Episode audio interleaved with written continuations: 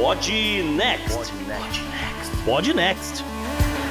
Fala galera, estamos aqui para o episódio 90 do Pod Next. Isso, não é mais especial, voltamos para nossa numeração. E uhum. para tocar mais essa temporada do podcast, tô eu, JP, aparelhado, cara. A minha mesa tá diferente. Temporada nova, a minha mesa tá diferente de alguma forma. Ainda não sei qual, mas tá de alguma forma diferente. Salve, ouvinte, salve JP, aqui é Gustavo Rebelo e olha, eu vou, eu vou falar o que eu já falei antes sobre Taiwan. A Ucrânia não me tira o sono, mas a situação é completamente diferente. Tá bom, então tiveram um cheirinho do que é o programa de hoje. Bom, então é isso, JP, bora pro programa que a gente tem muito o que falar hoje. Beleza. Estamos de volta à terceira temporada do Pod Next, trazendo o assunto mais quente no mundo todo: o que Vladimir Putin quer com a Ucrânia. Demais destaques incluem uma personalidade brasileira, voltamos a falar sobre NFTs no bizarro, nos despedimos de uma diva no obituário e destacamos algumas consequências da explosão de vulcões no meio ambiente. Tudo isso além das mensagens dos ouvintes, da agenda da semana e da dica cultural. Apoiadores do Podnext Confidencial ainda terão acesso a uma estatística curiosa sobre a Alemanha, uma novidade nos Países Baixos no setor de supermercados do Good Vibes e uma coluna extra do bizarro envolvendo um neonazista, um juiz muito louco, Shakespeare e Jane Austen. É imperdível. E aí, bora pro programa?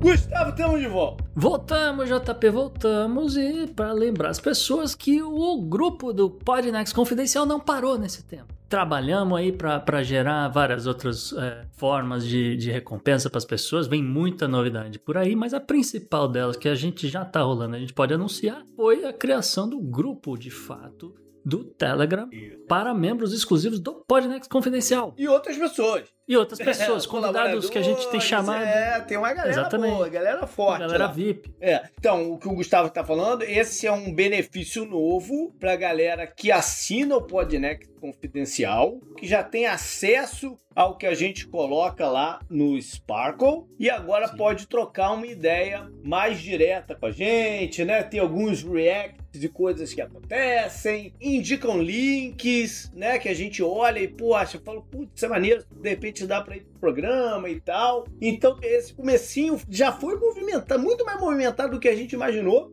E tá bacana. O principal, a coisa principal, né, JP, que ele, acesso a gente eles já tinham antes. Agora é, todo mundo mas tem esse, acesso. Esse é, mais, esse é mais direto. Sim, mais direto, JP. Isso aí já tava rolando há muito tempo, mas aí que vem o incremento pelo grupo, né? Que hum. você tem acesso a outros VIPs, você tem acesso a, a gente também, que a gente tem colocado várias outras coisas, não só também do Podnext, mas enfim. E uh, o, o, grande barato que é você interagir com a comunidade que ouve o Podnext, que tem uma galera ali que também entende, né? É bom, Sim, bom que você claro. diga, também tem opiniões claro. sobre a geopolítica, esse tipo de coisa. A gente tem notado isso. Claro. Então, Gustavo, o importante agora, como a galera faz para assinar o Confidencial? Então, você pode entrar no nosso site no opodnex.com assine e lá você vai ver o link para assinar pelo Hotmart. E lembrando sempre as pessoas, né, JP, que elas podem cancelar a assinatura a hora, a hora que elas quiserem, mas você tem de qualquer forma assinando 30 dias de graça para experimentar e curtir todo esse conteúdo extra, a interação com a gente, todas as novidades que ainda estão por vir, porque a gente pensou em muita coisa, as pessoas né, vão ficar surpresas, na verdade. É isso aí, beleza então. Vamos lá pro programa. Bora pro programa, já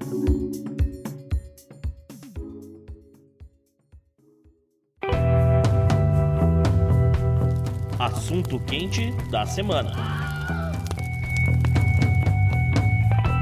Então a gente ficou pensando, qual assunto é importante ou bacana o suficiente para a gente abrir essa terceira temporada do Podnext. E uhum. tá rolando um tema quentíssimo que o mundo inteiro tá de olho na Europa e na situação da Ucrânia. Então é hora da gente é, dar uma, um panorama né, do, do, de como se chegou ao ponto que está hoje, qual é o risco de escalonamento e, mais importante de tudo, quais as repercussões geopolíticas que isso tudo vai ter, a brincadeira aí que o senhor Putin está armando. Sim. Então vamos marcar aqui. O que que tá rolando de fato nesse momento? Pois é, JP, o que tá rolando de fato agora, na verdade, já começou lá atrás, começou em 2013. Né? É bom que se diga. Uhum. E como eu falei na abertura, né, a situação da Ucrânia é um pouco diferente da situação entre China e Taiwan, né? Uhum. Só para lembrar, as pessoas são, são situações geopolíticas diferentes, são atores diferentes, são dinâmicas militares diferentes, Uhum. compromissos dos Estados Unidos diferentes também. A própria vontade da Rússia sobre o local mudou Ah, ao longo dos anos. Tudo é diferente. Ah, Não, mesmo o soldado, tudo, o treinamento é, é diferente, sabe? A dinâmica local das pessoas que moram ali no leste da Ucrânia, obviamente que é completamente diferente da galera que mora ali em Taiwan e tal. Então as influências do presidente dos Estados Unidos, né, do, o- dos- a influência dos Estados Unidos também, de certa forma, política e tal, é completamente diferente. Então, é só para lembrar as pessoas. Então, não, não, não entendam que é o mesmo tipo de cenário, que é o mesmo tipo de, de situação. Agora, como eu falei, essa treta começou lá atrás, começou em 2013, porque o então presidente da Ucrânia, o senhor Viktor Yanukovych, ele resolveu rejeitar um acordo de maior integração econômica da Ucrânia com a União Europeia. Seria ali um primeiro aceno para quem sabe, talvez, a Ucrânia entrasse né, na União Europeia ali logo depois. O cara rejeitou, falou não. E os ucranianos ficaram putos. Né? A galera do, do oeste europeu falou, cara, nem ferrando, nem ferrando. A gente quer acesso à União Europeia, a gente quer. Sabe, eu tô vendo, eu tenho um primo lá na Polônia, entendeu? Esse tipo de coisa. Eu vejo o que, que aconteceu com a Polônia, tem cara morando lá na, na, na França, tem cara morando em outros lugares. Pô, tão muito bem de vida. Eu não, eu não vou ficar aqui em Kiev, né, amargando uma vida desgraçada. Eu vou embora desse país, vamos, vamos embora, vamos acelerar esse negócio. E o cara rejeitou. E aí o pau quebrou, né? O pau quebrou tanto que o senhor Yanukovych deu no pé fugiu do país em fevereiro de 2014, JP. Aí rolou um problema, porque rolou um vácuo de poder. E em março de 2014, as tropas russas, olhando um vácuo de poder, uma confusão danada na Ucrânia, falaram: ok, legal. Do dia para noite foram lá e tomaram o controle da Crimeia. Logo depois, os separatistas da região do chamado Donbas, né, Donetsk e Luhansk particularmente, no leste da Ucrânia, eles declararam independência do governo de Kiev. Né, e é justamente essas regiões que a gente sabe que estão querendo que a, a Rússia né, entre e fique, fique dentro da Rússia. Vale né? a pena dizer que a maioria do povo desse local se considera mais russo do que ucraniano. Sim, né? por conta falando, da proximidade. É, não falando todo mundo e pelos anos dentro da União Soviética e tudo mais. Eu, inclu, inclusive, tenho um, uma pessoa ligada à minha família, um primo do meu pai, português, casou com uma ucraniana, uhum. mas ela se diz russa. Tá. Entendeu? Mas ela nasceu na Ucrânia. Ela, você sabe se ela é dessa área? Deve de... ser dessa área. Deve ser ah, dessa tá. área, mas ela se diz russa. Ou seja, tem uma galera que tem muito um vínculo muito maior, de fato, com a Rússia do que com a, com, com a nacionalidade ucraniana, né? É, sim, porque se você mora numa área que todo mundo ali na sua volta fala mais russo do que o dialeto ucraniano, não sei o quê. É, você trabalha para uma empresa que é da Rússia ou, ou, tem negócios na Rússia. Então você está viajando para Moscou com, com né, uma certa uhum. constância. Você recebe dinheiro, tá, não sei o quê, e, e, gasta em produtos da Rússia, e você fala, cara, eu, eu moro na Rússia, apesar de que tô aqui na Ucrânia, né? Aquela coisa de fronteira. Esse aqui é o lance, né? Donetsk e, e Luhansk são duas áreas muito próximas da fronteira com a Rússia. Uhum. Né? Tem, obviamente, linha de trem que você sai dali e, e tá em Moscou em horas. Enfim. O fato é que de 2014 para cá, JP, morreram 13 mil pessoas em confronto, né? Porque você se diz separatista, o, governo de Kiev teve que, que atuar e matou gente pra dedéu. E oficialmente eles eram separatistas, não eram russos é, fazendo Não, é todo mundo. A gente sabe que estavam sendo financiados. Teve aquele evento, aquele caso daquele avião comercial que foi derrubado, que aí da Tailândia, né? sim. Fizeram sim. a investigação, que era arma russa. É, arma russa. Né? Um monte de coisa aí. Foi nessa, foi nessa época aí, 2014, 2015. E, assim, 13 mil total, né? A gente uhum. não sabe se nesse meio tem alguém ah. que trabalha para Wagner, né? Que é a empresa de mercenários russos. Pode, pode ter de tudo aqui Sim. nessa conta. Mas a estimativa fala em 13 mil pessoas. E a, a, o mais, o mais é, chocante é que um milhão e meio de pessoas se realocaram. Porque falaram, eu não vou ficar aqui com uhum. esses caras, né? No meio do fogo cruzado. Eu, eu sou mais, né? Eu sou, prefiro ficar do lado do governo lá de, de Kiev. Então eu vou me mandar daqui. Vou lá pro outro lado do país e, e acabou, né? Uhum. Em 2015, só para pontuar, né, que houve uma tentativa de acordo, né, os chamados acordos de Minsk, quando a França, a Alemanha, a Rússia e a Ucrânia resolveram sentar para negociar, né, um cessar-fogo, a retirada de armamentos bélicos, esse tipo de coisa, mas os acordos fracassaram. E logo depois de, dos acordos fracassarem, ainda em 2015, colou uma, uma série de cyberataques à Ucrânia, né, e aí uh, caíram rede de, de, transmissão de energia, muita, muito sistema de computador do governo foi invadido. Isso voltou a acontecer essa semana, semana passada, sim, né? Sim, é, apesar de que, pelo que eu li a respeito do ataque da semana passada, JB, é, não necessariamente foi um grupo do exército da Rússia dedicado a isso, entendeu? Pelo uhum. que os caras falaram, foi uma coisa mais amadora. Então pode ter sido um grupo de separatistas simpatizantes. É. Ou foi de propósito para é. parecer uma coisa amadora. Porque os caras falaram que se fosse mesmo os russos, eles tinham derrubado tudo não tinha voltado em tão pouco tempo quanto voltou. Mas enfim. Ou foi só uma mensagem, né? Foi só uma mensagem Foi só uma mensagem, é. exato. Foi só uma mensagem. Pra é. dizer, olha, estamos na área, podemos é. tocar o terror. Aquele tipo de coisa, né? Continuando aqui na timeline, em 2016 a OTAN intensificou seus exercícios de guerra no Mar Báltico, né? Lembrando de novo as pessoas, Letônia, Estônia e Lituânia, todos esses três fazem parte da OTAN. E a OTAN também posicionou uma, novas brigadas de tanques na, na Polônia para re, fins de realização de exercícios e tal. A galera da Polônia tá nervosa. É, a galera da Polônia sim, essa galera não tá dormindo bem à noite. E aí a gente chega em 2022, 2022 com a Rússia com aproximadamente 120 mil soldados na fronteira. Isso inclui eh, também soldados do Belarus que também estão ali é, para fazer. Já tinham o... sido eh, né, movimentados lá para a área da Polônia, naquela crise lá Sim. dos imigrantes e tal, já, já, havia uma desculpa de movimentação dele. Isso, e uh, obviamente com armamento pesado, com, com uhum. tanques, com infantaria, com tudo que eles têm direito. E uh, mais recentemente, essa semana, a gente viu uma movimentação de navios no, no Mar Báltico também, o que deixou a Suécia de polvorosa. Sim, não sei se você viu. A Suécia e a Finlândia. Suécia e Finlândia deram chilique é. essa semana. Outros, de, curiosamente, outros dois países que não são da OTAN. Isso. Esses ah. dois não são OTAN, né? né? Ucrânia né? e Ucrânia, Você Finlândia e Suécia grande preocupada, com razão Sim. preocupada.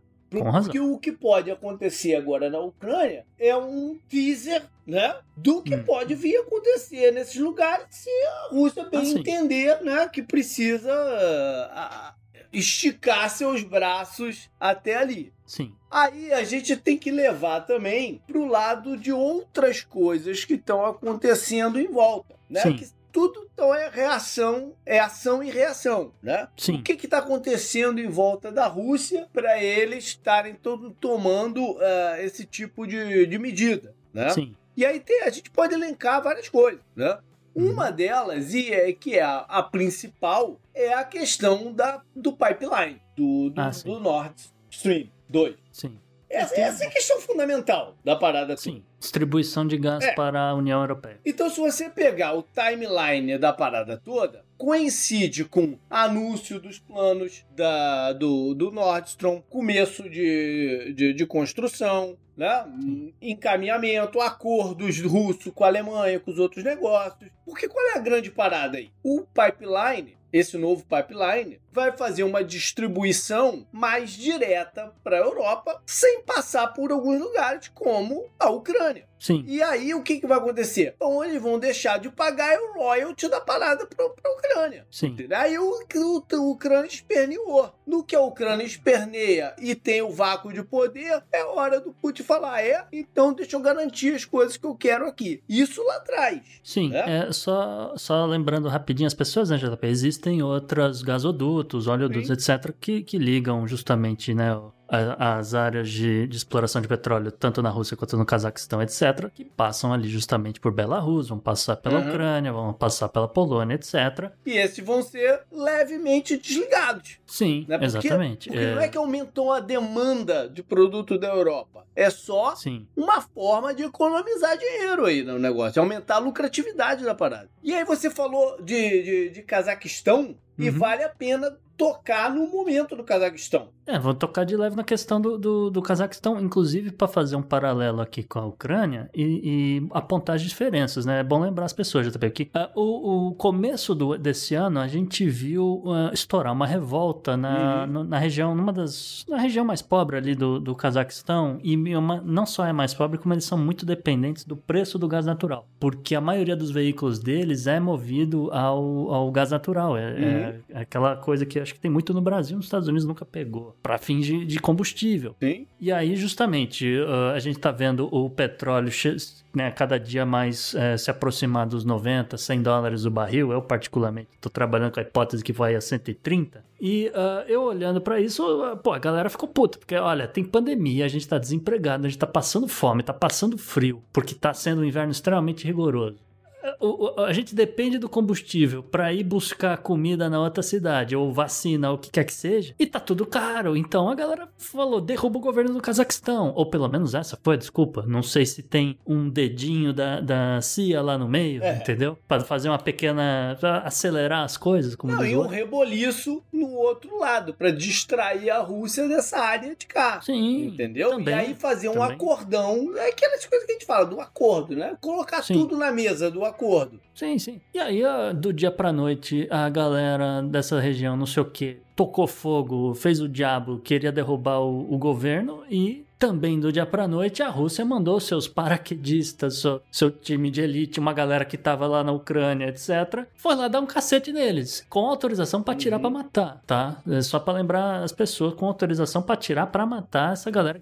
esses manifestantes todos que estavam, né, tocando terror. Acabou o negócio em, em questão de dois dias e ficou nisso. Mas ficou, ficou a mensagem nisso. também, né? Ficou a mensagem, é. exatamente, ficou a mensagem. E uh, essa é, talvez, para mim, a principal diferença da situação da Ucrânia. Porque essa situação da Ucrânia, com, com tropas e, e tudo tal, vem desde lá de trás. E o posicionamento de tropas no, no, na fronteira ali, vira e mexe, vai aumentando, vai diminuindo. Agora está no, no, no, patamar mais elevado né, da quantidade de soldados e armamento que eles estão lá. Porque é hora de negociar, né? Porque é, porque é justamente isso. É hora de sentar e negociar. E aí eu acho que vale a pena a gente colocar o que, que é interesse de cada um na parada. Sim. Né? Sim, é, que é o grande. É o grande assunto desse programa. Exatamente. eu acho que o primeiro parada é a própria Europa. Que, que é mais quieto nesse negócio todo. É onde pode explodir o negócio e é quem tá mais quieto nesse negócio todo. Por quê? Sim. Porque a liderança tá fragmentada. Né? Não Sim. só a liderança, como os interesses. Então vamos fazer uma passagem rapidinha pela União Europeia, JP, só para atualizar uhum. aqui pro ouvinte que de repente está ouvindo isso daqui dois anos ou o que quer que seja, né?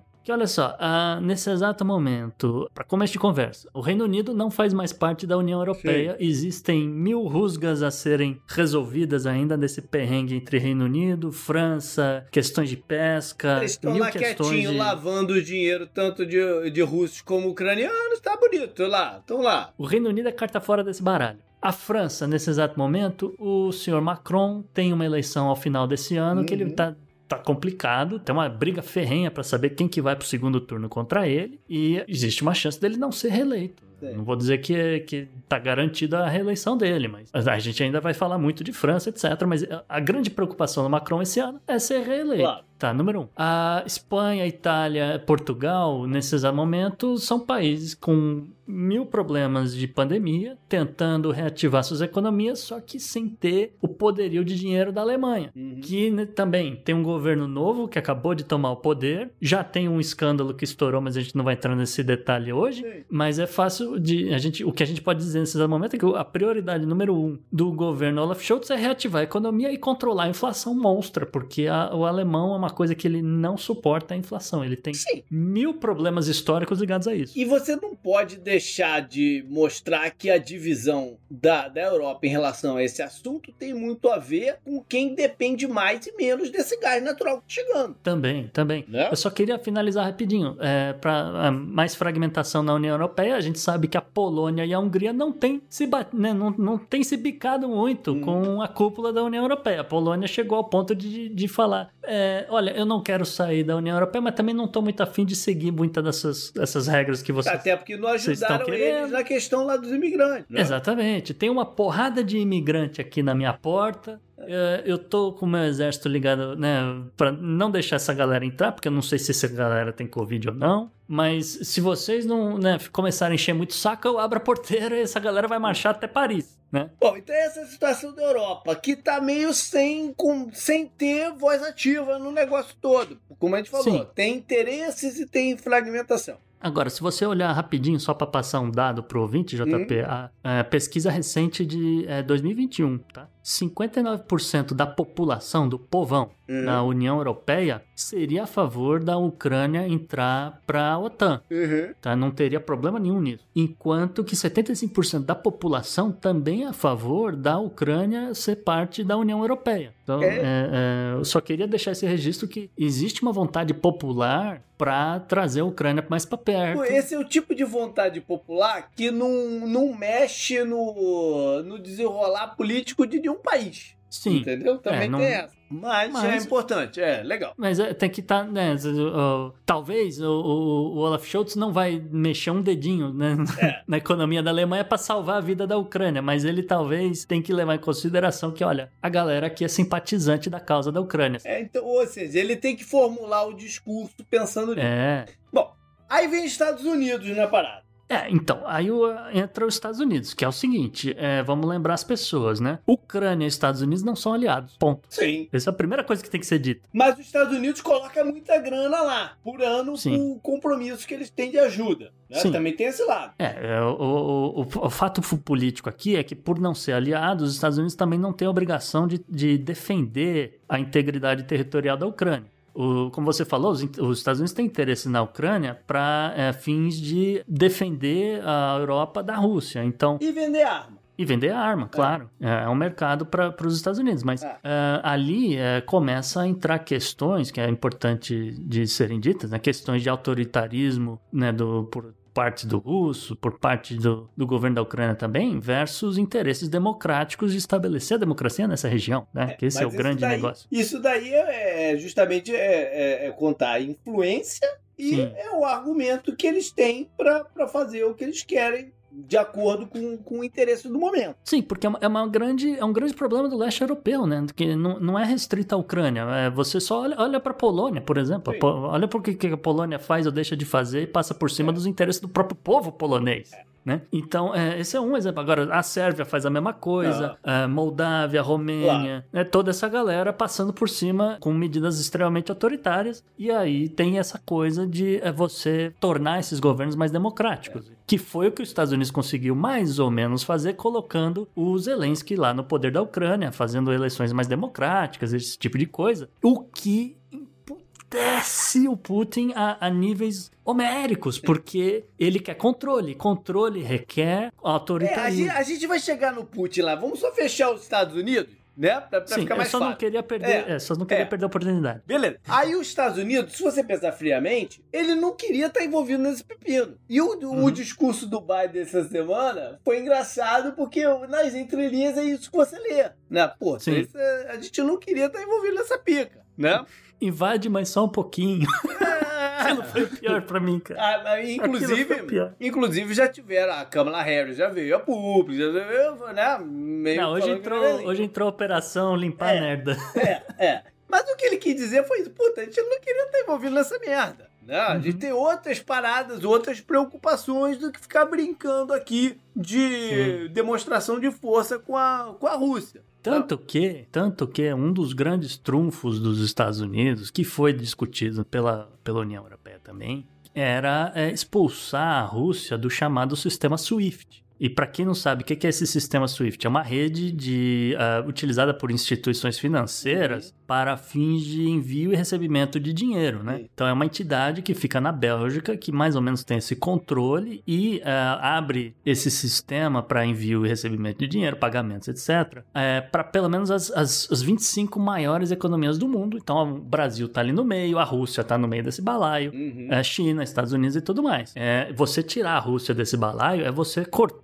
de vez qualquer entrada de dinheiro para a Rússia de forma direta ou indireta, que esse é que é o grande negócio, porque você sabe que se parte um dinheiro da, é, é, engraçado falar isso, mas a, a, lavagem de dinheiro no Reino Unido depende desse sistema. Pois é, mas isso daqui, é, isso aqui entra naquela categoria também de ameaça, né? O que, que eu posso fazer para ameaçar, para conter a parada por lá? Porque de fato não vão tirar aqui, porque o, bancos... o governo Biden falou, não. né? Porque havia essa possibilidade, mas o governo Biden falou: ah, quer saber, a gente não, não esquenta mais a cabeça com esse negócio, é, tá bom? Até porque os bancos aí. devem ter falado pra ele: peraí, peraí, peraí, a gente tem que, esse dinheiro tem que fluir, né? Sim, é, no, no, é, a princípio o mundo tá precisando se recuperar de uma pandemia. É, né? É, mas é, pensando, pensando na, né, no, no, no, mundo real, os bancos falaram: peraí, precisa de esse dinheiro precisa fluir aí, né? Sim. E se você. A gente nem vai levar para esse lado, porque aí ficaria uma parada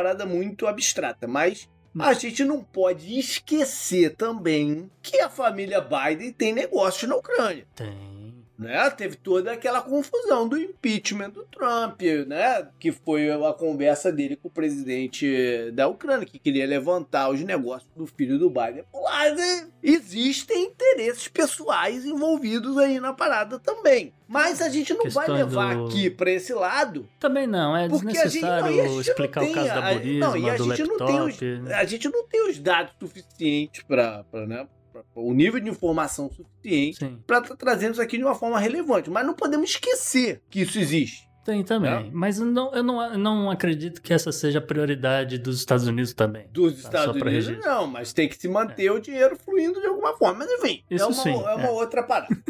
Aí a gente vai levar então pro lado da Rússia, que é o lado mais extenso aqui dessa conversa. E eu diria que é o lado mais curioso. E mais também, curioso, né? mais interessante dessa parada toda, né? Que é o de fato qual é o interesse da Rússia e do Putin nessa brincadeira toda. Ainda mais Sim. se você levar em consideração. Eu tava lendo uma, uma matéria com um ex. Uh, o ex-secretário, não sei agora me fugiu qual é o termo do, do, do cargo do cara, do chefão da OTAN, entendeu? O cara ah, um cargo. O, é, é.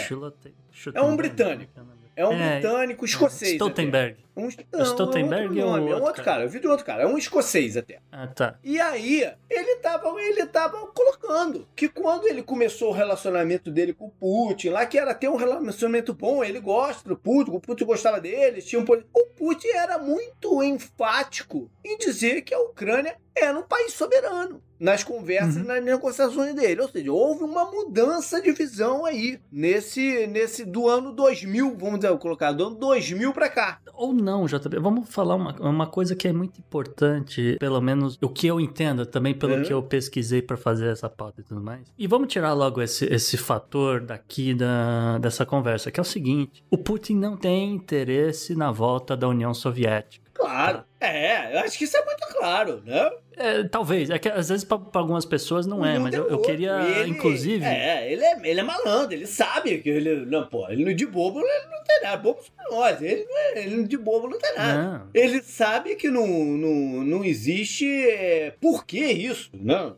Sim, é, eu ia inclusive usar uma frase do próprio Putin. Uhum. Uma, né? Você falou que ele conversava muito com esse cara. Enfim, eu, na, na pesquisa para fazer a pauta, encontrei uma frase dele, até recente, acho que tem, acho que é 2015 por aí, que o Putin disse o seguinte: olha, se você é, não sente nenhum remorso pelo fim da União Soviética, você não tem coração. Mas se você deseja a volta da União Soviética, você não tem cérebro.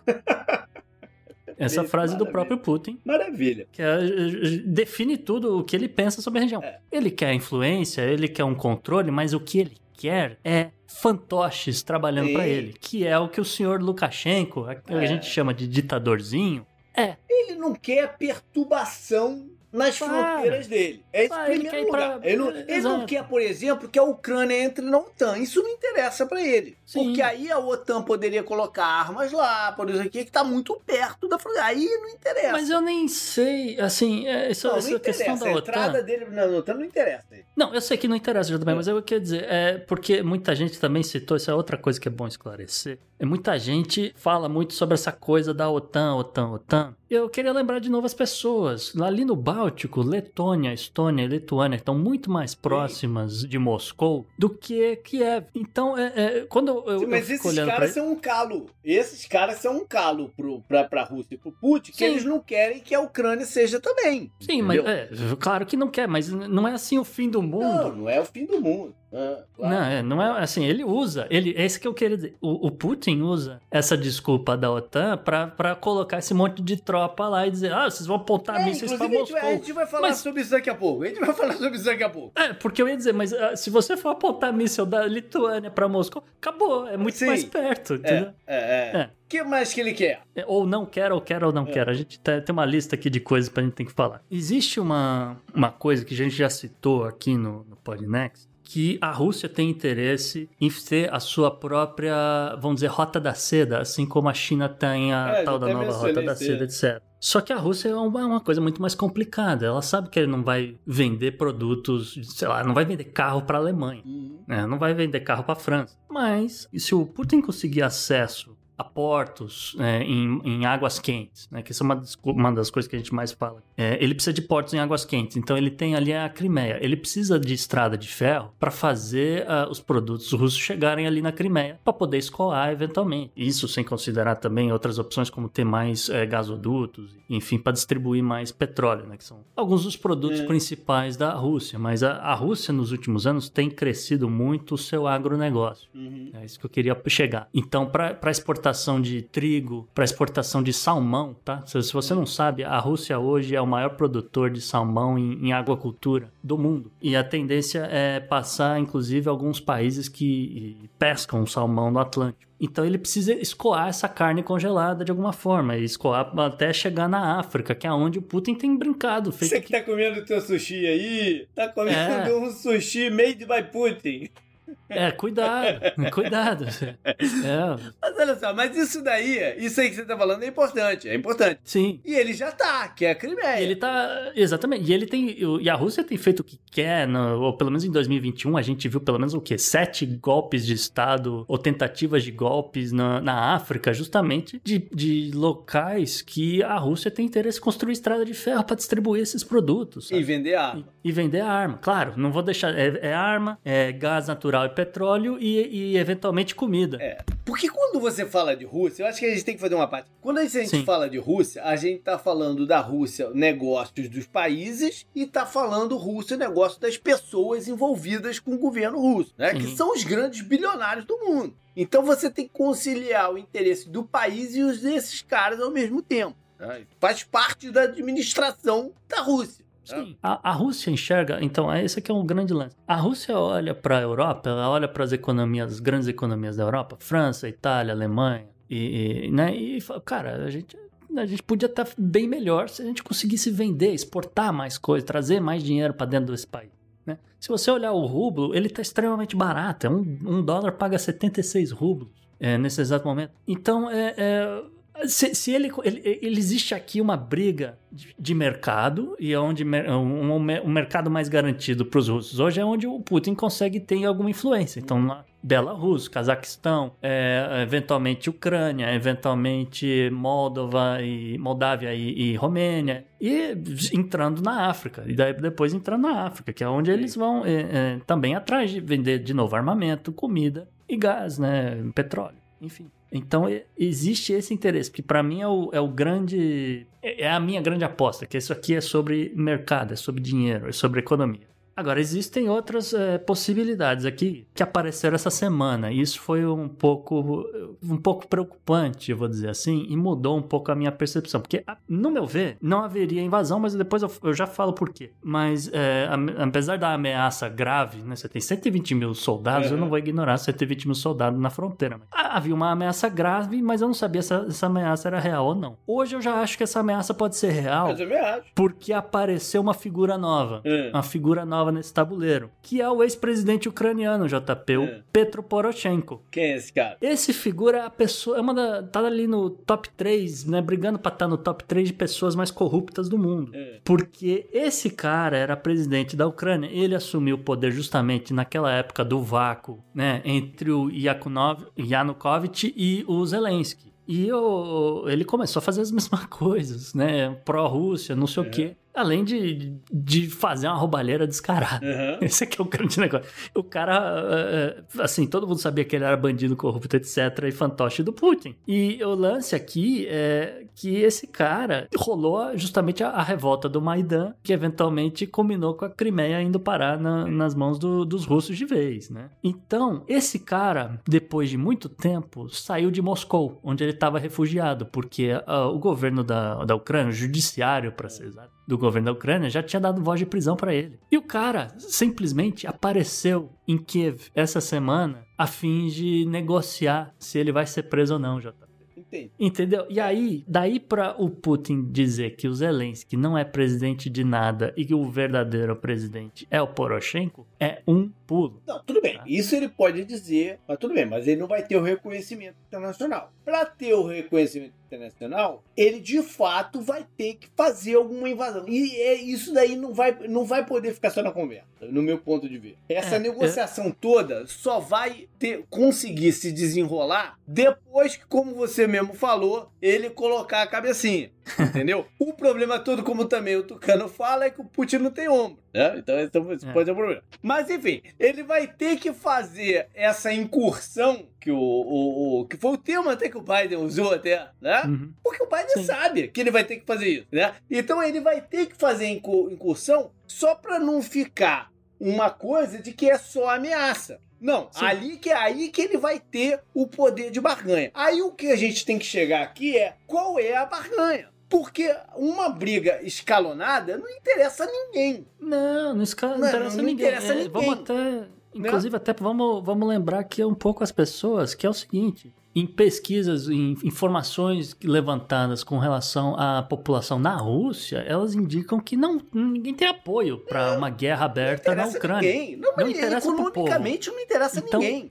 Né? Isso é uma coisa que isso é uma coisa que trava o Putin de vez, porque se, a única coisa que ele tem medo hoje é perder o poder. E para perder o poder, ele precisa que o povo ah, vá sim. lá e, e, mate ele. O que não é não, não é seria novidade. Não, é não seria novidade na Rússia. É, não, não é seria novidade na Rússia. Mas, o, então, qual é, qual é a grande negociação aqui? Uma Sim. é deixar a pipeline rolar do jeito que ele quer. É, uma, uhum. é um ponto que, ele, que isso vai ter que estar sacramentado. Né? E o outro é, de alguma forma, a oficialização do negócio da Crimeia. Porque hum. para os russos é fato concretizado. Isso já Sim. tá. Você até já mencionou isso num outro programa sobre Rússia que Sim. a gente fez, de mudança da Constituição, né? Algumas coisas. Então, uhum. Então, para ele é já está. território. É. Exatamente. É. Uhum. Para ele já está sacramentado. Para a comunidade internacional, ainda é uma parada em aberto. Uhum. Né? Então, o que, que eles têm que fazer? Eles têm que sacramentar isso. Né? Porque os Estados Unidos, os Estados Unidos não pode deixar, por exemplo, se, se é, ele vai fazer essa invasãozinha lá, sei lá qual vai ser a escala dela, né? Mas vai ter, alguma coisa deve ter. Então ele vai fazer isso daí. Os Estados Unidos não tá numa posição de poder atual de botar, né, a parada na mesa e falar para, né? Sim. Então não interessa. Não é o, é... Não é o feitio do, do governo desse não, governo. Mas nem, nem, não é nem a questão de ser o feitio. Não, não é momento para eles poderem fazer isso. De, de grana, para poder fazer isso. E... Assim, também não tem grana para fazer é, Não tem. Pode... Então, então eles vão ter que falar grosso, né?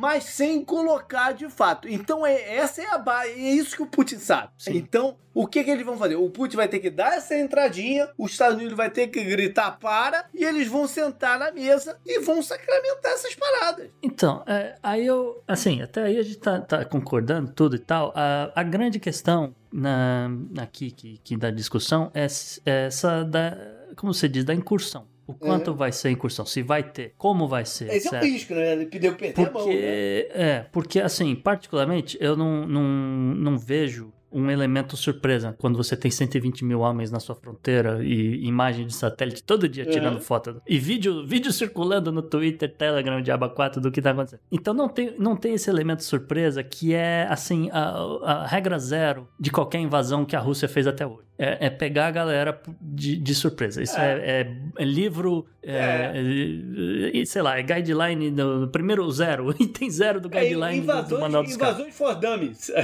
Invasão for Dummies exatamente. Você tem um elemento surpresa. Tanto que, como a vou voltar a exemplos que a gente teve. No Cazaquistão, foi do dia pra noite, paraquedista uhum. pra lá. No caso da Crimeia, os caras já estavam lá dentro do país, monitorando a fronteira de Aba 4, é. antes do, da OTAN se mexer, né?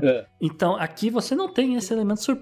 No lado, o lado oeste todo, de Kiev, da Ucrânia, etc., existe um ódio gigante à Rússia, né?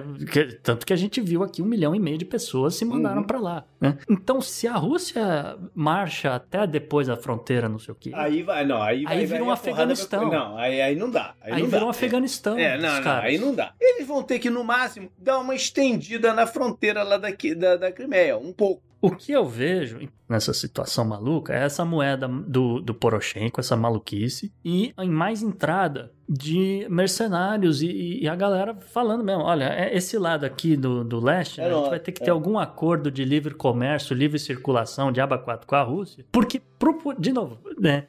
Esses caras se sentem como parte da Rússia a Rússia tem interesse em ter uma estrada de ferro para ligar tudo até a Crimeia, então pode, pode ser que coloque na mesa, olha, eu quero uma estrada de ferro ligando minhas coisas aqui até a, até a Crimeia. E assim, esse é o tipo de coisa. Eu não vejo uma guerra total. Eu não vejo a Terceira não. Guerra Mundial. A Terceira Guerra Mundial. A Ucrânia não vale a Terceira Guerra Mundial. Não, óbvio que não. É, é. Não, pelo amor de Deus. Nem do lado do americano, nem do lado russo. Agora, ao mesmo tempo, vão ter que dar um cala-boca qualquer pra Ucrânia. Vão ter que dar alguma coisinha para ele. Né? Isso eu também não sei o que, que vai ser. Mas eles vão ter que dar alguma, alguma coisinha para eles, para eles falarem, beleza, tá tudo aí sacramentado. Porque eles estão perdendo. O problema é o seguinte: o que eles já perderam vai ser muito difícil de reconquistar. Então eu acho que tudo isso é só para sacramentar o que já tá. É, sim, Entendeu? não. É, essa região, mesmo essa região de Donetsk e Luhansk, como é que você fala, não, agora, olha, gente, é, passou aqui tudo e agora você, a gente é o mesmo país de novo? Não rola, cara. Ele tá num ponto que. Não tem mais como. Não é. volta atrás. É, esse que é, o, é. que é, o, grande lance. É a mesma coisa a Crimeia. Tá num ponto que não volta mais atrás. É.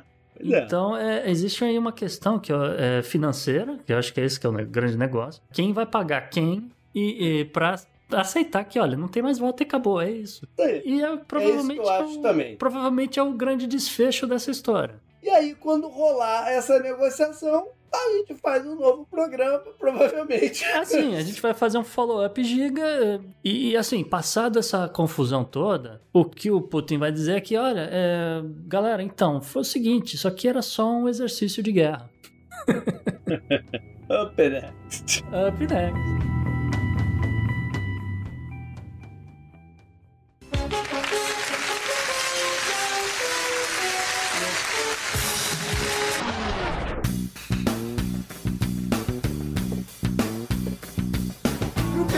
Personagem da semana. Pedala aí, Gustavo. Pois é, JP, podia ser o Djokovic, que a galera descobriu aí que tem uma fábrica que tá, tem um remédio aí da Covid, então é por isso que ele não tomou vacina, fala pra galera não se vacinar. Podia ser pro Boris Johnson dançando com o sabre de luz, não sei se você viu o vídeo. Eu vi, não.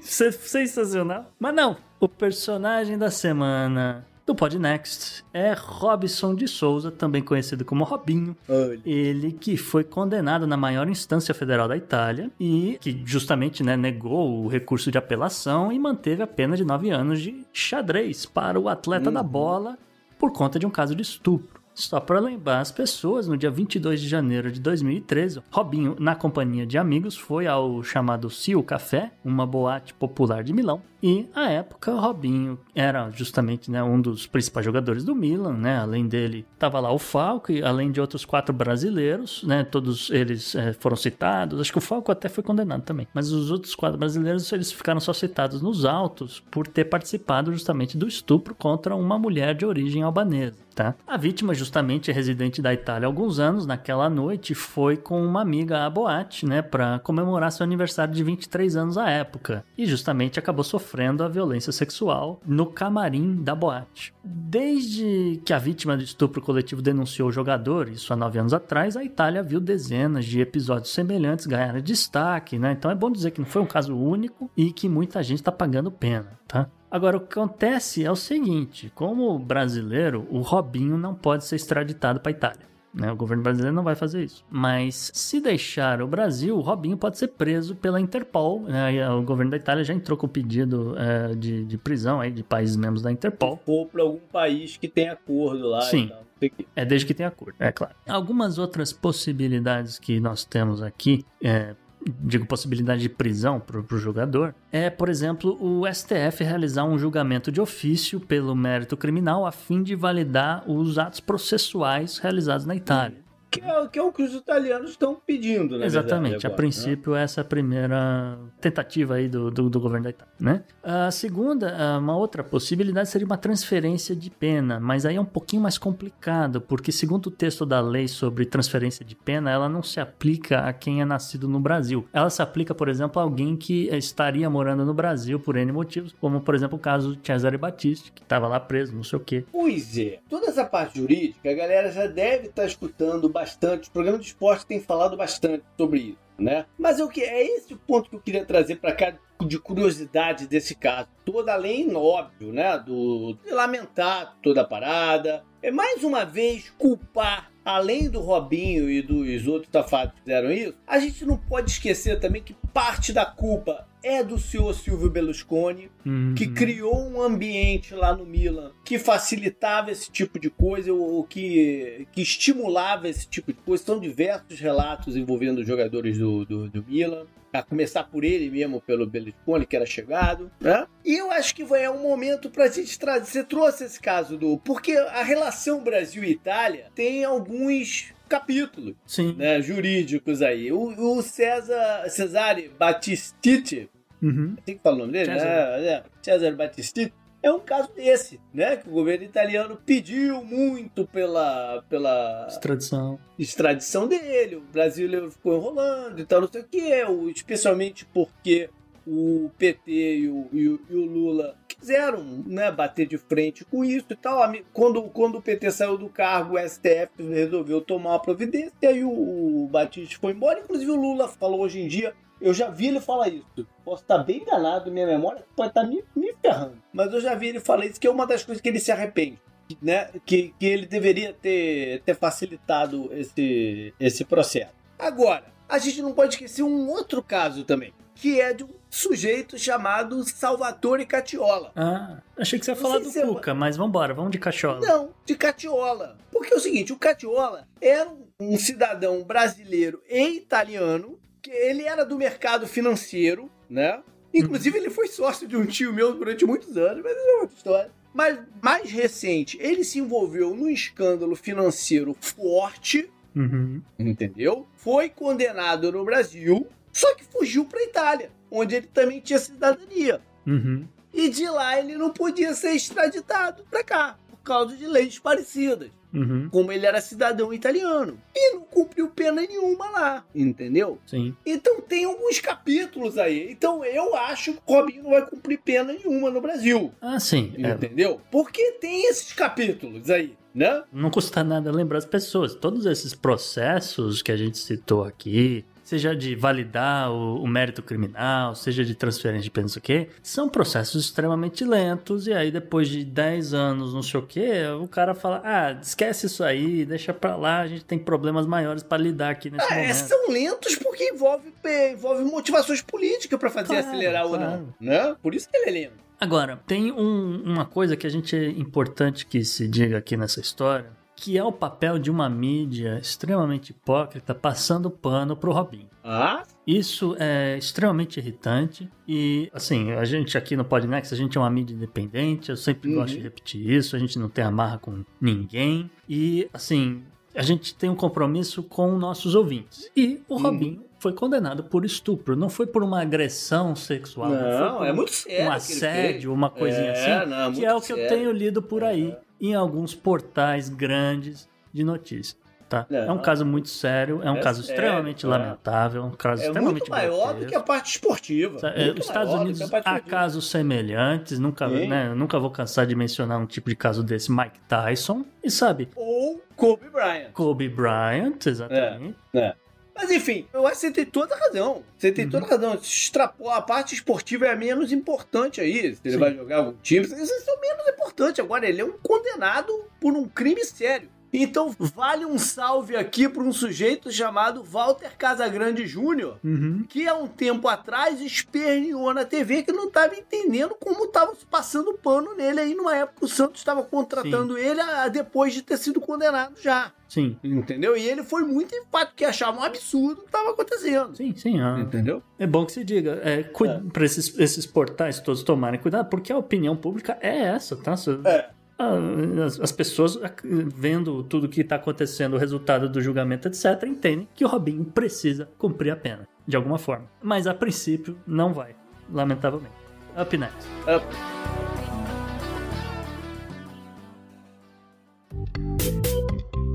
Parliament were a reality TV show. I know the human being and fish can coexist peacefully. E que parece-me a Mia Khalifa deveria talvez vir a essa CPI.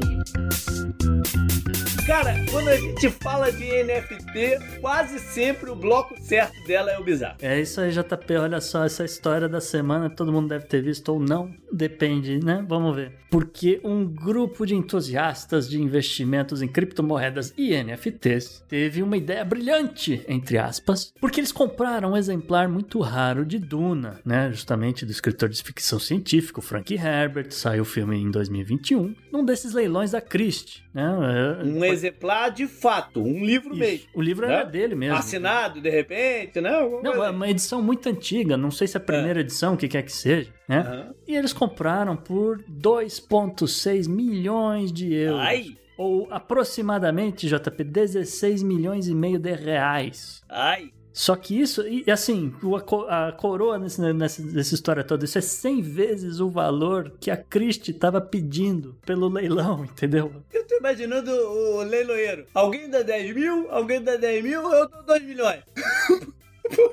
É, pois é, o cara quase caiu de costa. Eu consigo ver essa cena, de fato. Mas aí vem o plano dos geniais com J investidores, né? Um grupo coletivo chamado Spice DAO, né? Os justamente comprar o livro. É, Spice, porque, né, faz justamente essa brincadeira é. com o do nome, com, com Duna e tal, que eles, eles tiveram essa ideia de transformar cada página do livro, é um livro muito grande, não sei se você já uhum. leu Duna. Não. Eu dei de presente pro meu pai, é um livro gigante, ele ainda não acabou num JPG, né? Vamos dizer assim, um arquivo JPG digital, uhum. uma coisa que seria inovadora, uma coisa disruptiva, né? Para eventualmente é, a obra em si se tornar um grande NFT, né? Um non-fungible token. Aí eles pensaram, inclusive, que depois que digitalizar essa obra rara, eles iriam queimar o livro, eles iam filmar o, a, né, o acontecimento ali de queimar o livro. Isso e, é Davi. É, e transformar o vídeo num NFT também, que aparentemente você pode fazer isso.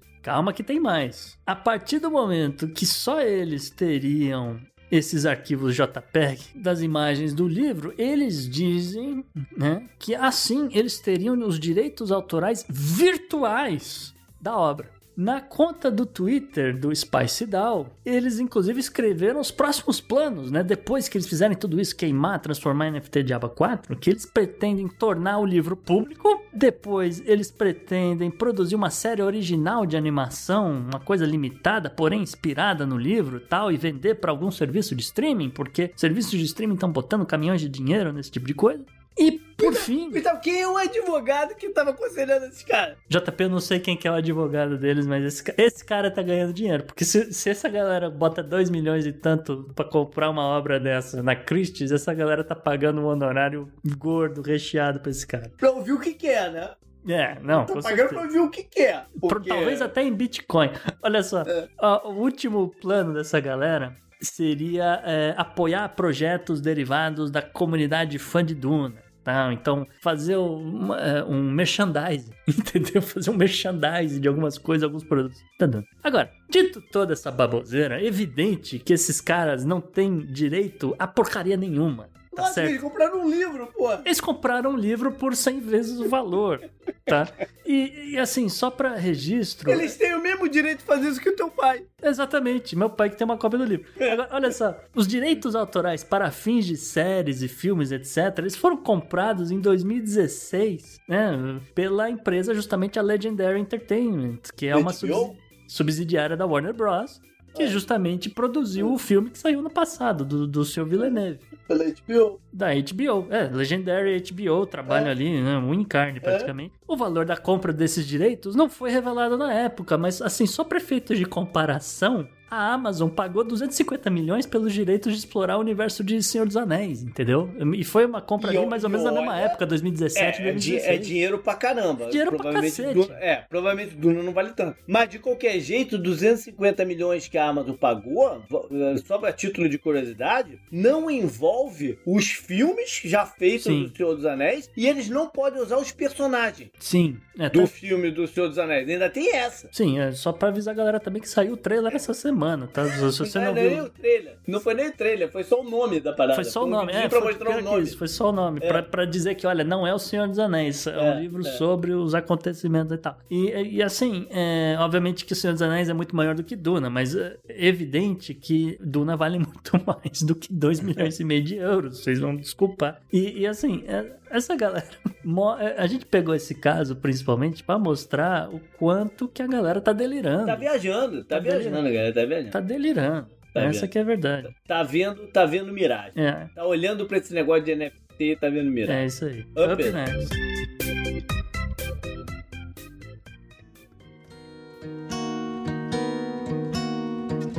JP, na tarde de hoje, dia de gravação, nós fomos surpreendidos com a notícia de que Elza Soares morreu, faleceu aí nos seus 91 anos. Né? Pegou todo mundo de surpresa, porque ela estava muito bem, né? Essa que é a verdade. Bem lembrado por alguém, eu acho que foi o Tucano, no mesmo dia, há 39 anos atrás, morreu o Garrincha. Sim, Que era seu marido, né? Uhum. Na, na- na época, o Garrincha, o craque da, da futebol da seleção brasileira, então, um- uma figura é, relembrada e, e idolatrada até hoje. Ele morreu exatamente no mesmo dia, 20 de janeiro, só que há 39 anos atrás. inclusive uma morte que ela teve muita dificuldade de superar. Sim, Ela foi o grande amor da vida dela. Claro, claro. E ela tem uma, teve uma carreira brilhante. Você.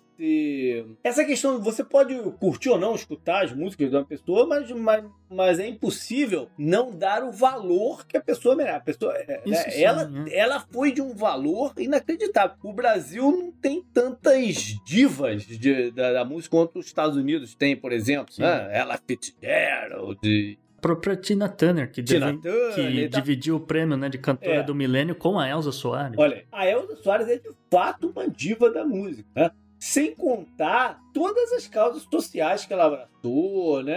É, Ela era uma pessoa de, de opiniões muito interessantes, opiniões fortes também, né? No- de uma época em que mulheres não tinham opiniões assim, Ah, né? Então, é- ela era de fato uma figura exemplar e, e a ser a ser exaltada mesmo. A gente no Brasil não exalta tanto certas pessoas como deveria. Ela é uma delas. É, e eu ia dizer que é, não só a obra dela como cantora é interessante, como a vida dela também é muito interessante. É, como você falou, ela tem esse lado todo social, de, de cunho social, de pessoas que ela ajudava e tal, mas ela era por dentro, mesmo com 91 anos, uma pessoa extremamente jovem. Arejada, ela tinha a cabeça arejada. A gente falou de agora, NFT né? agora há pouco. No final do ano passado, uma das coisas que ela tweetou é que ela estava transformando parte da obra dela em NFT. Olha aí. Entendeu? Aos 90 e poucos anos. Tá? Esse, esse, é um registro. O outro registro que, de, de tweet né, que mostra esse lado jovial dela é que ela, ela é fã número um de One Piece, que é um anime aí.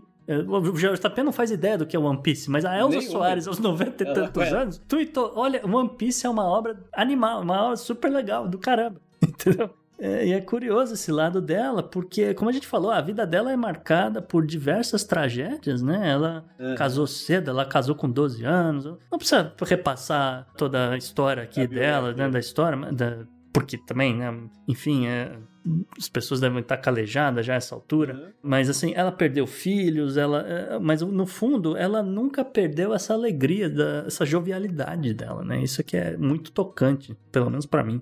Up next, vai fazer falta. Pela união dos seus poderes, eu sou o Capitão Planeta! Vai, Planeta! Gustavo, vai para Tonga? Achei que você ia fazer alguma piada com Tonga da Milonga, JP, mas tudo bem. Tonga, Tonga é o cara besuntado da Olimpíada, né? Isso, é, o besuntadão. Que por sinal, é, é, não sei, é, pelo menos a última notícia que eu li a respeito dele, né, só para pontuar pra galera, ele perdeu contato com a família porque Tonga continua sem internet. É. Tem alguns vídeos rolando, não tem? É, Começou a pipocar alguns vídeos é. agora que os australianos chegaram com ajuda, não sei o que, mas a, a princípio o cabo submerso de, de, internet que, né, que liga o país a, uhum. ao continente foi rompido e os caras estão sem internet.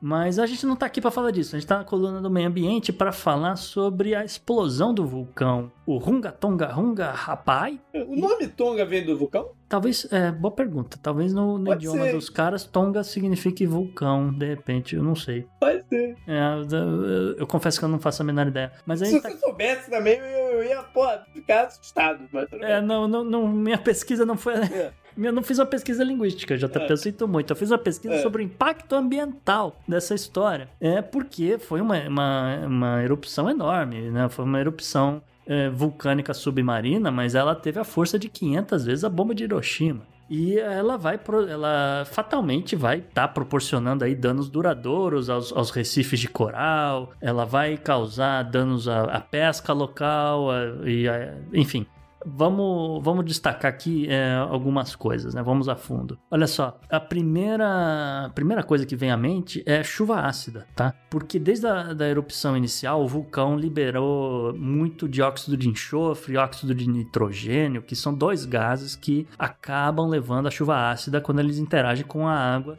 na atmosfera. Tá? A, a, chuva ácida causa danos generalizados em plantações, ela vai acidificar o solo e tal, e justamente pode arruinar vários produtos básicos de Tonga, como inhame, milho, banana e hortaliças. Mas, e o mais preocupante aqui nessa história, é que o vento, né, existe vento, né, esses gases todos, eles não estão ali parados sobre Tonga, né, eles vão estar se movimentando. Então existe a preocupação, por exemplo, e já foi observado em Fiji, né, que esses ventos, levando esses gases tudo, podem causar chuva ácida em toda a região. Então é Fiji, é todo, todo mundo que está ali em volta. Uhum. Tá? Então é todo mundo com possível problema de falta de alimento. Inclusive vai o escritório... Uma, essa galera toda fazendo um trocadilho aqui vai levar uma tonga, essa galera.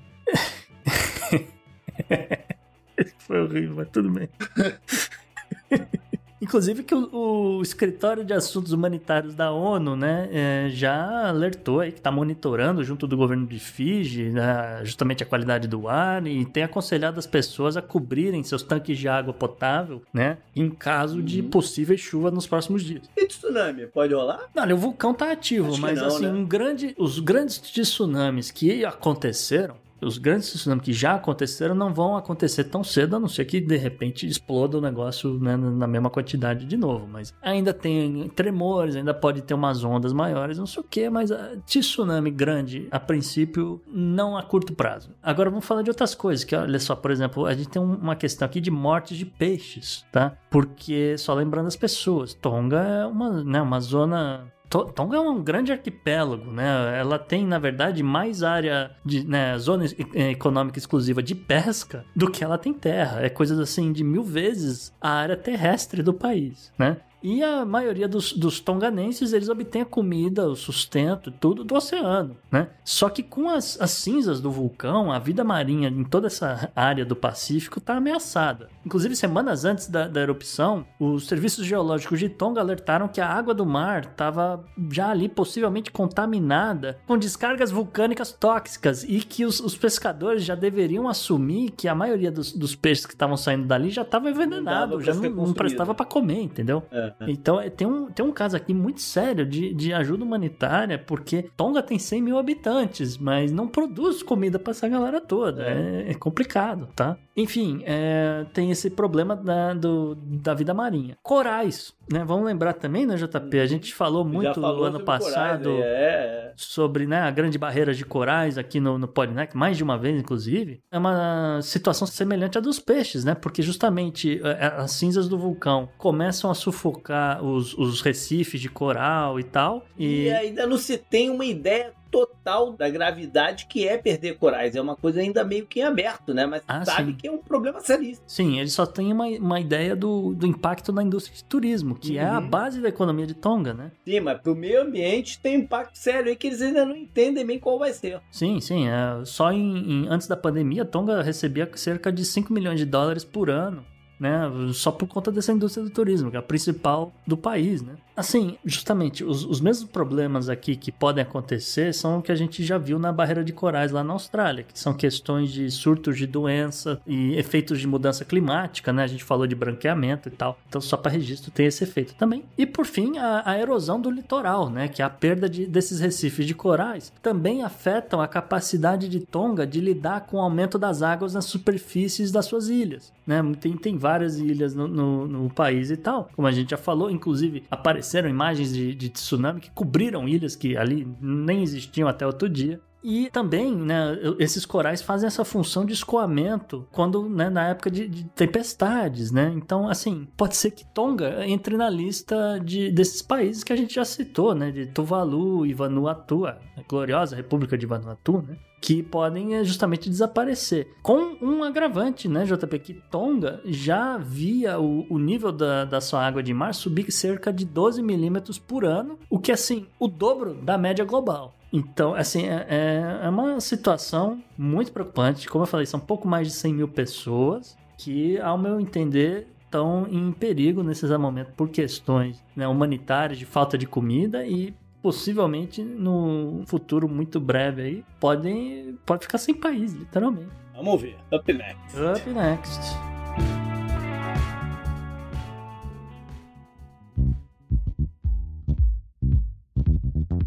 Mensagem. Mensagem. Mensagem.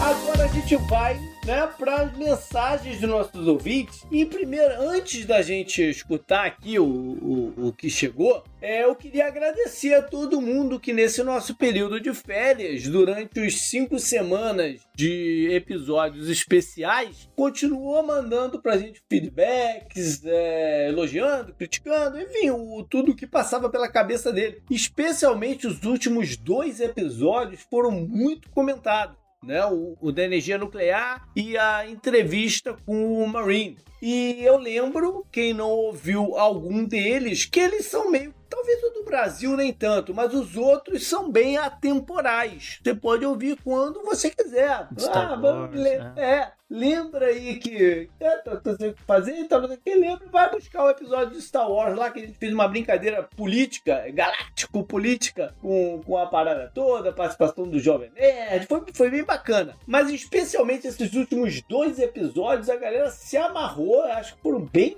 bem interessante mesmo. Obrigado a todo mundo, obrigado a todo mundo que compartilhou, que deu RT, que mandou pros amigos, mandou no grupo da família, Isso. etc. A gente tá muito feliz com, com, com todo esse apoio de vocês. Estamos muito grato e uh, aguardem mais novidades também nesse sentido em, em, em 2022. Aí. Mas a gente tem uma pergunta. A gente tem uma pergunta, JP. É. A gente recebeu uma mensagem por áudio. Mensagem por áudio, a gente dá um pouquinho mais de prioridade. Lembrando é. que essa é uma das recompensas de quem assinar né, o Podnext Confidencial, porque pode justamente de, mandar perguntas de áudio, participar aqui do programa com a gente. A pergunta de um grande ouvinte nosso, JP, o Fernando Russell, ele de Santos, São Paulo. Esse cara, ele tem uma quantidade de mestrados diversos, assim, que é uma coisa impressionante. É, inclusive, eu ouvi dizer que ele faz um hambúrguer que é muito bom. Tá convidando a gente, falou pra gente aparecer em Santos, ele vai pagar um hambúrguer pra nós. Vai demorar pra eu baixar no Brasil, cara, mas valeu, valeu pelo convite. E ele perguntou no, no chat secreto, né, que é a novidade aqui do Podnext, ele mandou o seguinte, toca aí, Henrique. Salve JP, salve Gustavo. Tem uma pergunta. Em 2001, em abril, um avião espião com 24 tripulantes americano se chocou com um avião chinês e caiu numa ilha chinesa.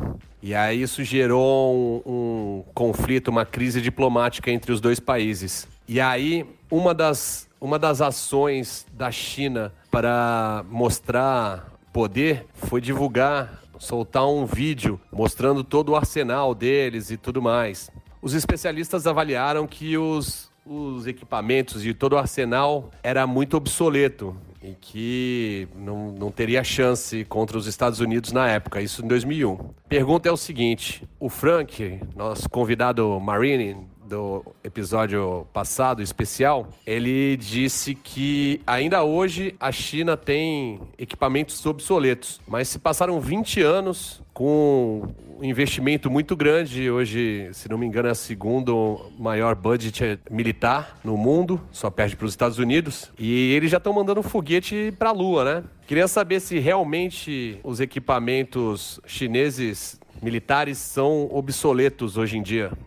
Então, o Fernando Russell, também conhecido como Tucano, é o seguinte, cara. A China, ela depende muito de espionagem. Tá, essa aqui é uma da, das principais questões aqui com relação aos armamentos dela, tá? Ela, recentemente, como você falou, nos últimos 20 anos, ela fez vários upgrades nos seus tanques, que ainda eram de, de origem soviética, inclusive com colocando, por exemplo, canhões de 105mm, que é muito similar ao, o, aos tanques britânicos, os L-7. A China também, nesse meio tempo, ela, ela desmontou e reinventou os seus Sukhoi 27, tá? E tem lá sua própria versão, etc. Então, nesse sentido, a prioridade zero da China sempre foi é, o upgrade, né, o upgrade dessa, dessas tecnologias. Hoje, hoje ainda não é considerado o, o, o, arsenal da China, todo, etc., no mesmo patamar de Rússia e Estados Unidos. É claro que, né, e aí vamos dizer, parafrasear né, o, o Jerry Purnell. Jerry Purnell, escritor, escreveu o Legião de Falkenberg, que é uma, uma grande obra de sci-fi, e ele disse o seguinte, né, que nenhuma arma é obsoleta nas mãos de alguém interessado em lhe usar. Então você vai fazendo esses upgrades, não sei o quê, e, e você tem ali um, um, um, contingente militar de respeito, tá? Isso que é o que é importante que se diga. A China tem um exército de respeito, mas ela ainda está abaixo dos Estados Unidos. Agora, né, acho que a, a, outra pergunta que surge aqui do, do né, que você mandou é em que ponto você pode considerar né, uh, os armamentos chineses compatíveis com Estados Unidos e Rússia. Né? E a expectativa que a galera tem pelos investimentos que a China tem feito é que essa modernização de todo o equipamento deles se encerre por volta de 2035 e que aí em 2049 sim a China seria uma potência bélica a nível de Rússia e Estados Unidos. Agora, pode ser que mude, pode ser que as coisas tenham mudado, mas a princípio é isso que os Estados Unidos considera, né, o que seria Uh... A China aumentou muito o investimento dela em armamentos, mas se você comparar com o volume de grana que os Estados Unidos considera, ainda não, não tá perto, ainda não está próximo. Sim, é, acho que essa, é, essa é a mensagem. Uma é. aí. Mas eles estão fazendo coisas interessantes né, nessa área, de fato, né? Com certeza. Eu, eu, lembro até que teve naquele programa que a gente falou de Space Force. Sim. Lembra? Que a gente falou sobre uma, um, uma parada cinética que eles estão falando de atacar satélite sim, na, na, na, parada. Isso é, isso é interessante. E para não ser hipócrita, a gente falou também no, no programa sobre energia nuclear sobre os mísseis hipersônicos. É. Né? Que a gente falou, olha, eles têm uma coisa ali que é mais ou menos essa é. promessa aí de, de, um negócio que pode atingir, fazer curva e, e, e, mudar a rota, e é coisa de segundos, é difícil de interceptar, etc. Então, é de novo, os dados dos Estados Unidos dizem uma coisa. Pode ser que ele esteja errado, pode ser que né, mil outras coisas estejam acontecendo, mas a princípio é isso, beleza? Valeu. Up next. Up next.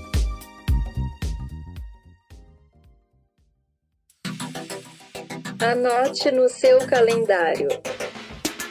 E JP, como já é tradicional, o que, que você traz pra gente aí na agenda do presente, agenda do futuro, agenda do passado? Como a gente está voltando agora, vai estar em andamento o aberto de tênis da Austrália, parte do Grand Slam. Né? Parte de uma E das aí? grandes polêmicas do começo desse ano. Isso, teve a grande polêmica do, do- que a gente perdeu o time de falar, né, do, do Djokovic, mas a gente vai, eu tenho, eu tenho um feeling que a gente vai ter oportunidade de falar dele no, no, no futuro ainda. Como eu brinquei lá no Twitter, essa série tem confirmada a segunda, terceira, quarta Sim, temporada Sim, já. sim, sim. Então o Alberto, o Aberto da Austrália vai até o dia 30 de janeiro e ele vai ser conhecido, a versão 2022 dele vai ser conhecida principalmente pela, pela toda a confusão da deportação do senhor Djokovic. Agora, pra gente, a gente tá com feeling ainda de pandemia Uhum. né? A pandemia não acabou, mas a gente está com o feeling, tá com o feeling de que as coisas estão acontecendo, Hum. né? Então, uma das coisas que voltaram a acontecer são os grandes eventos de moda pelo mundo. Tá. né? Já teve o de Frankfurt na semana passada e agora, ah, do dia 27 até 1 de fevereiro, vai acontecer o de Madrid. Ou seja, o, o calendário de fashion tá, tá rolando o que, o que é bom, né? Então, a, a coisa ainda tá pesada em termos de pandemia, tem muita coisa acontecendo, mas a gente precisa desses respiros, né? De- né? De, de, de ver que as coisas aos pouquinhos estão voltando a acontecer. E esse é um deles. Não sabia que além de Turf você acompanhava a moda, JP, mas bacana. Cara, um cara envolvido com a moda. Você teve um tio, você teve um tio estilista? Não, meu pai. Ah, Quer dizer, eu tive um tio, eu tive, tive um tio estilista de certa forma, a- Hum. alfaiate de, de, de ternos e tal. E o meu pai, é, o business dele sempre foi moda masculina. Ele tinha lojas de moda masculina no, no Rio, voltadas para essa parte Tá. clássica, né? De ternos e tal. E hoje em dia ele ainda trabalha com isso. Ele não tem mais as lojas, mas ele trabalha representando algumas marcas aí no, no, no Brasil. não sabia. E é, é, é. minha vida, minha vida, eu, eu inclusive eu fui sócio de uma fábrica de camisas numa época.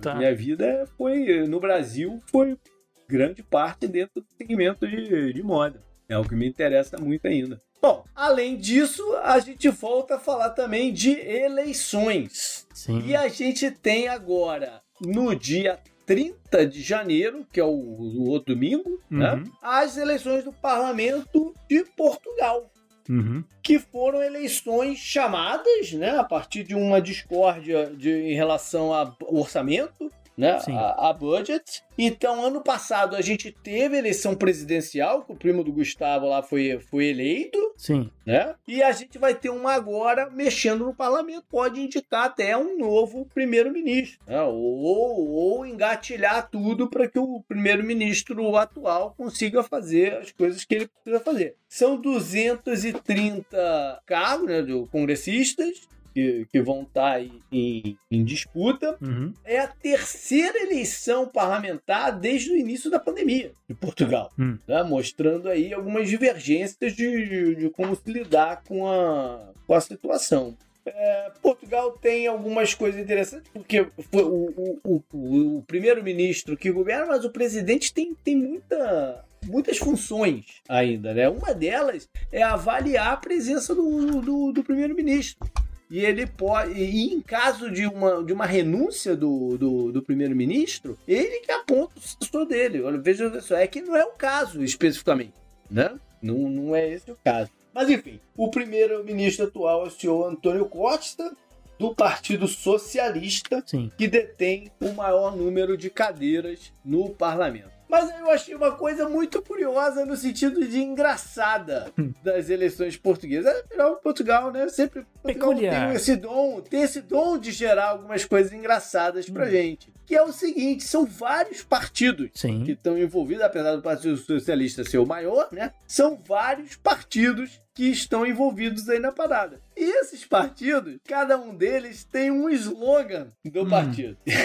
e é muito maneiro. Por exemplo, o Partido Socialista, né? Que é, obviamente, de, de de esquerda, né? O slogan deles é Juntos seguimos e conseguimos. Muito bom. Tem que falar Aí com sotaque. tem- Tem que falar com sotaque. É, é, vou tentar, vou tentar aqui. Né? Meu pai é português, vou tentar fazer aqui uma parada. Tem o partido, o PSD, que é o Social Democrata.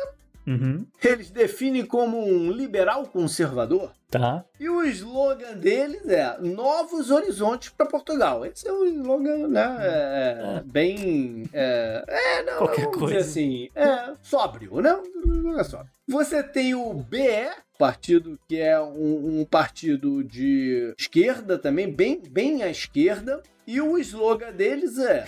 Pera, Razões pera, pera, pera, fortes. pera. Ah, É, bem é, é- é- significa bem à esquerda, é isso? talvez. talvez, talvez, talvez. Não duvido. Seria Em prático.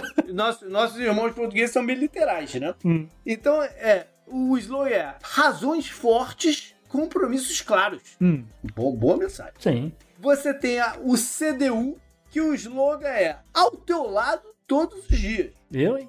O CDS, que é o Partido do Povo, Partido Popular. Hum, Mas é um partido conserva- conservador e, de, e cristão. hum. O CDS, o, programa, o slogan é pelas mesmas razões de sempre. Ah, eu tô falando pois. que são literais. Eu não estou falando que são literais. É o Partido Conservador. Ora, pois. Aí você tem o PAN, que é o partido de verde. Hum.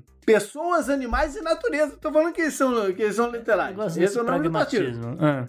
Exato, são pregando. E o slogan é agir já. Legal, né? Cê, é, É é, uma boa mensagem. tá bem, tá bem dentro do momento do, do, do verde mesmo, né? É hora de agir agora mesmo. Eu achei, achei bacana. Aí vem um muito bom, Hum. que é o CH, que é o partido do Chega. Com ponto de exclamação. Né? É um partido nacional conservador e de bem à direita. Hum, Né? Um partido bem à direita, é o Chega. hum. E o, o slogan do Chega é: Vamos fazer o sistema tremer. Ixi. Olha a parada aí. Ó. Aí você tem o IL, que é o Partido da Iniciativa Liberal. Hum. Ah, é, direita também, liber- neoliberal e tal, não sei o quê. Esse slogan é preparados, liberal... Pera, pera, pera. Vai de novo. preparados, ponto, liberalizar Portugal. Essa é a galera do, do, do neoli- neoliberal mesmo. Caramba. E aí você tem o último, que é o L, que é o Partido Livre, Hum. que é um partido ecossocialista. E o slogan dele é sensacional. É alternativa é ser livre. Tá. Olha que bacana. eu, achei isso. Por que que era eles estão presos? A me... Livre, livre. É, Não, porque se a alternativa é ser livre, é porque É. eles estão presos? Sei lá. Enfim. Preso a ideias antigas, né? Ah, Paradigma. tá, acho então, que é tá, nesse tá, tá, sentido aí. sentido, acho que é tá nesse sentido aí. Melhorou. Eu vou te falar, vou te conversar. Desde que a gente começou a fazer a parada das eleições aqui, que, né, que eu trago aqui, essa é a parada mais maneira que eu já bati os olhos aqui, cara. É essa questão dos slogans dos nossos amigos portugueses. Achei sensacional e mostra muito do que é Portugal, né? A gente falou aí desse pragmatismo, dessa coisa literal deles. Eu, eu achei do cacete. Então fica um convite para os ouvintes pesquisarem slogans do MDB, do PL e da e demais, demais siglas do Brasil. Que isso- Eu, eu acho que ele- eles têm slogan. Nunca, nunca nesses anos todos me deparei com, ah, com uma deve parada ser alguma dessa, coisa assim, do né? tipo, estamos aí de novo. É, é, é. O lixo joga aqui dentro, enfim. Vamos lá então para a agenda do passado. Né? Eu busquei é, o dia janeiro 25 de 1533. Fui lá para trás. Foi o dia de um, um casamento que hoje em dia é quase um casamento de celebridades, né? Que foi do rei da Inglaterra, o Henrique VIII, talvez o rei mais né, conhecido da Inglaterra, com Anne Boleyn, Ana Bolena. E a gente sabe onde acabou esse casamento, né? Da guilhotina da, da Anne Bolena. Foi um casamento secreto, porque ainda não estava. A Igreja Católica ainda não tinha né, dado a permissão, o Papa ainda não tinha dado a permissão do divórcio dele com a. Com a Caterine de, de Aragon. Tava uma confusão nada que acabou se culminando na dissolution da, da, da, da, da igreja na Inglaterra, né? O, o, todo, toda a parada lá. E o Henry, depois da Ana Bolena, ainda se casou mais quatro vezes. E, e o resultado desse casamento aqui foi uma rainha quase que impossível de chegar ao poder, mas que chegou e se tornou também uma das figuras mais importantes da história da Inglaterra, Rainha Elizabeth I.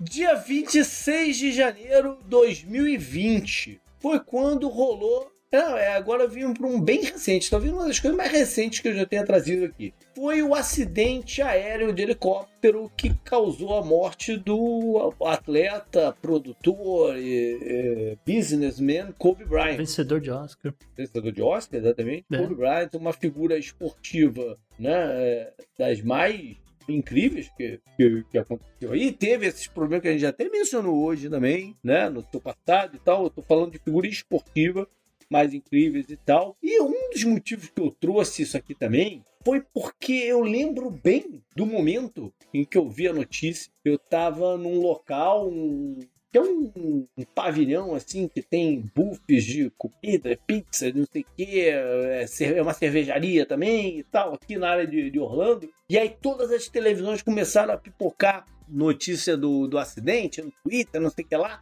E para mim é uma das últimas imagens, assim, o, o, o fatos pré-pandemia que eu tenho na cabeça. Porque logo depois começa o isolamento. Começa só se falar de pandemia e só e aí viu o, o, lockdown, né? É uma sequência. Esse é um dos últimos momentos na minha cabeça assim que a pandemia ainda não é, ainda era uma coisa distante. Tem razão. Entendeu? Apesar de eu não ser que na China o bicho estava pegando, mas ainda era pra gente aqui nos Estados Unidos e no mundo ainda era uma parada um pouco distante. Ainda não tinha começado a pipocar a parada da Itália e tal, ainda era uma parada um pouco distante. Entendeu? Então, por isso, essa é mais uma razão que eu trouxe esse, esse momento. Hum. E aí, fechando com 27 de janeiro de 1973. Pouco menos de um mês de eu nasci, olha só. Eu nasci dia 4 de fevereiro desse ano. Nesse dia, é o dia oficial do fim da guerra do Vietnã. A gente tá falando de guerras aí, né? Talvez no início de uma guerra, estamos trazendo o fim de uma guerra. Foi quando foi assinado o Acordo de Paris, não do, do, do, meio ambiente, né? Dizer, qual deles? Porque é, é Paris, é Genebra, é, enfim. Ficou conhecido como Acordo de Paris, que envolvia Estados Unidos, Vietnã do Sul, Vietnã do Norte e os Vietcongs. Uhum. Não, o, o, grupo lá, para me dar. Mas, por uma questão até de, de não mexer com os brilhos das pessoas, quem de fato só assina o acordo é Estados Unidos e Vietnã do Norte. Porque o Vietnã do Sul não queria reconhecer os Vietcongs como, como um, um, um, né, um grupo de relevância para isso aqui. Então acabou que só os dois assinaram. Foi um né, para de bastidores. Teve, teve outros acordos à parte envolvendo aí o, o Vietnã do Sul e tal. Várias coisas também já para encaminhar uma possível reunificação no futuro. E o acordo envolvia um cessar-fogo imediato.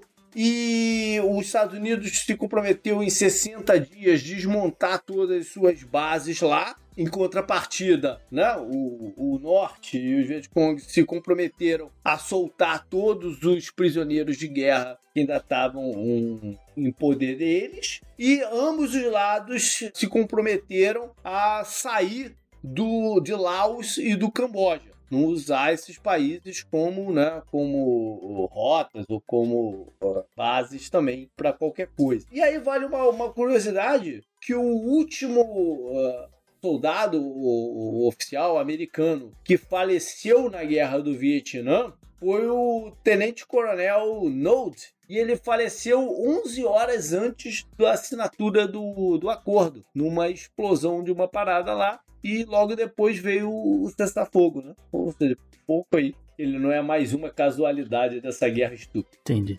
Up next. Up next, JP. Esse eu recomendo para você. Vamos lá, dica da semana, Gustavo. O que, que você traz aí pra galera? Então, JP, eu vou trazer uma dica, como eu falei, né? Eu comprei o livro Duna, acabei dando pro meu pai, mas eu comprei a graphic novel Duna, livro 1 para mim. E assim, eu estou achando fantástico porque eles se inspiraram, né, um pouco no, no, filme, no filme, um pouco no, é. nos vamos dizer, é, é, como se você estivesse assistindo o, o filme, né? Uma, o, o novo, né? O novo, é um, o novo, claro. Apesar de que tem, tem alguma, alguns detalhes, eles seguem o roteiro do livro, né? Eles não seguem o roteiro é. do filme. Então tem muita coisa que ainda não apareceu que vai. Tem o Xing, tem o Xing. Boa pergunta. não sei se homenagearam o Sting agora.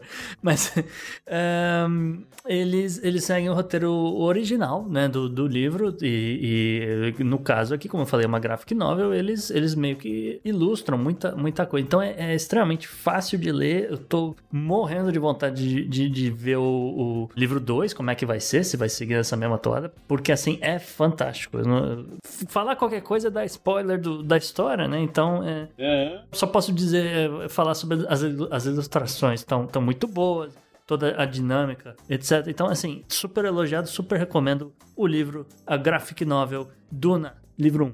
Isso aí. Eu vou te falar, a gente ano passado né, ficou revezando quem é que fazia e tal, mas é o primeiro do ano. Eu vou dar uma aqui também que me veio inspirada hoje aqui quando a gente estava gravando. Olha só, eu me inspirei aqui quando a gente estava gravando, a gente estava falando de Rússia, de tudo mais, e eu lembrei de um filme de Woody Allen que em inglês se chama Love and Death e em português tem um título muito mais interessante, que é A Última Noite de Boris Grushenko. É um filme da década de 70, mas que se passa na. É uma sátira, né? Ao tipo de literatura russa. E ele se passa na era napoleônica. Invasão napoleônica e tal, não sei o que. E é um filme muito engraçado. Eu já vi esse filme há uns 20 anos atrás e aí fiquei com vontade de, de, de ver de novo. E fala um pouco de imperialismo russo também, mas, eh, mas em contrapartida tem o a invasão napoleônica, né? E o personagem do Woody Allen, o Boris Grushenko, era um pacifista que não queria ir pra, pra guerra de jeito nenhum, mas foi alistado à força. E aí a conversa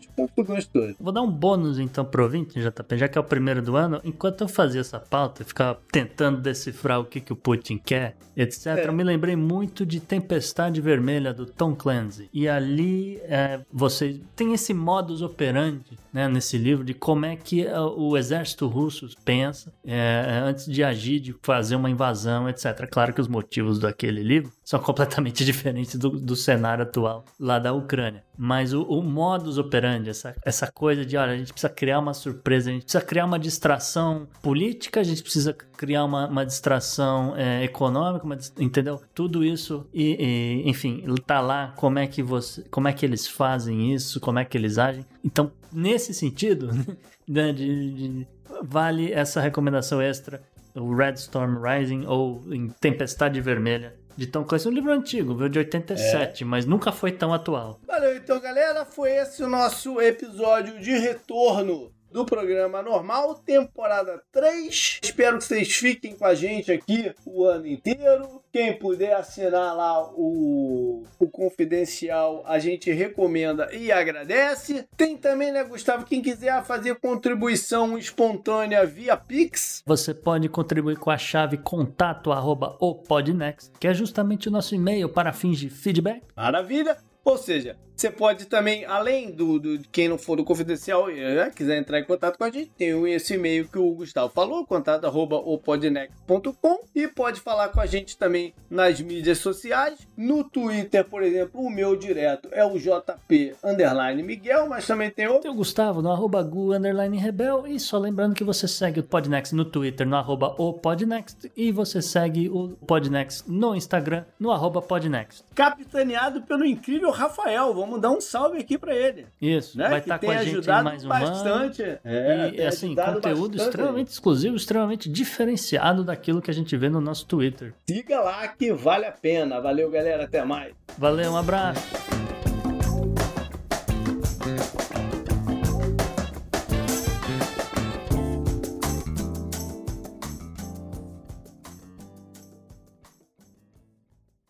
Peraí, peraí, aguenta aí que o, eu não sei, tô, eu tô no mute não? Não, tô te ouvindo. Peraí, que o gato pisou aqui no laptop e agora eu não sei mais onde é que tá nada. Ah, acabou a gravação. uma parada muito estranha aqui. Hã?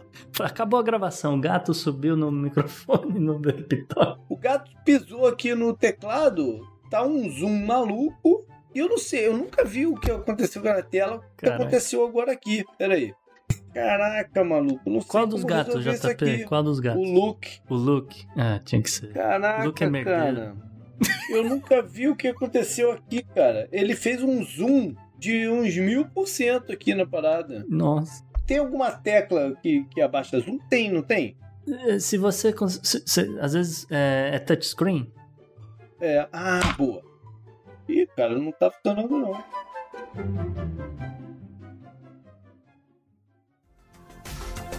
Este episódio foi editado por Atelas, soluções em áudio para podcasts.